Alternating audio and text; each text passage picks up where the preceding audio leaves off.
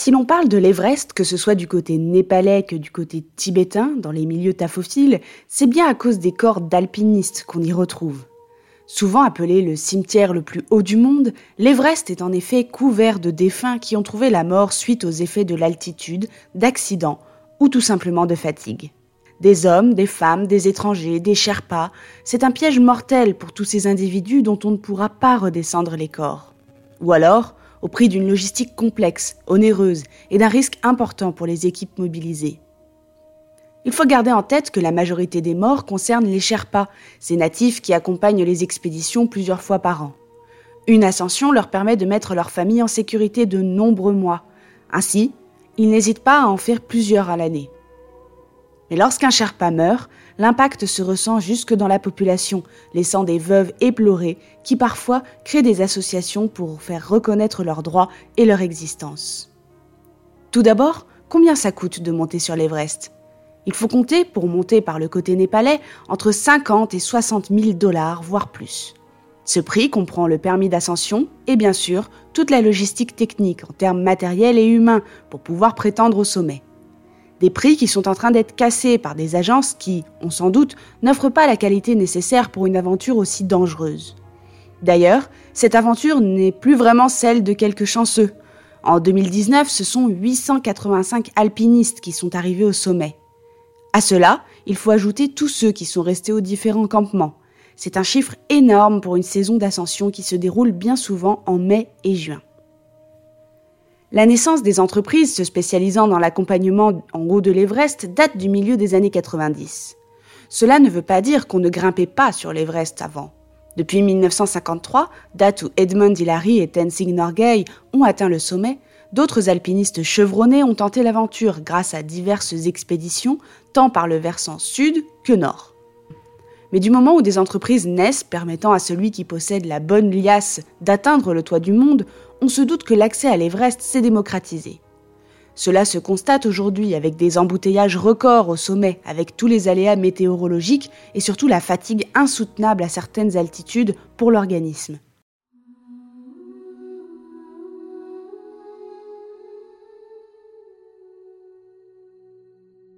Les gens qui partent à l'Everest en expédition ont pour objectif de monter sur le plus haut sommet du monde.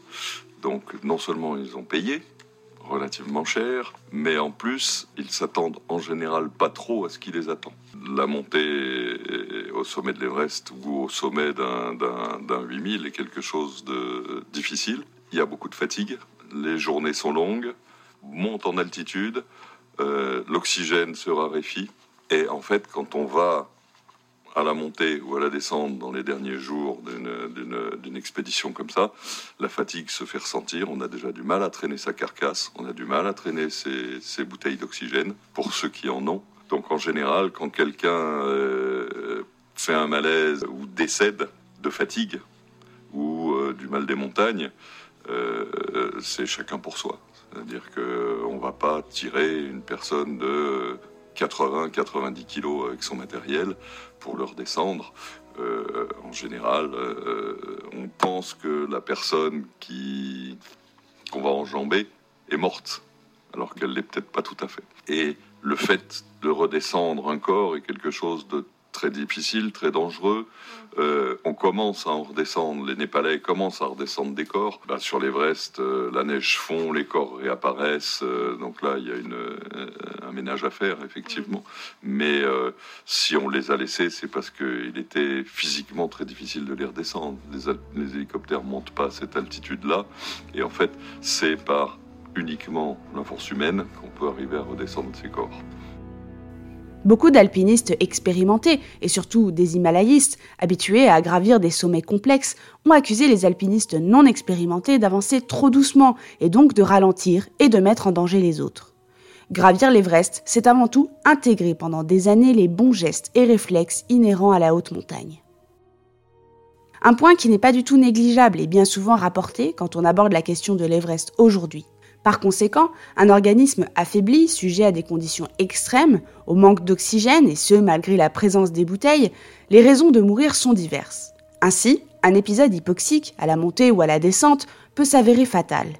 D'ailleurs, la descente est un piège, puisque c'est souvent là, en montagne, que l'on se blesse ou que l'on se tue. L'Everest n'échappe pas à cette règle non plus. Il a été envisagé de réduire les permis d'ascension au Népal, mais les enjeux économiques sont trop importants pour ce pays qui reste très défavorisé et encore plus fragilisé depuis la série de séismes de 2015. En privant les Sherpas de revenus, c'est aussi un problème. Là encore, c'est le serpent qui se mord la queue.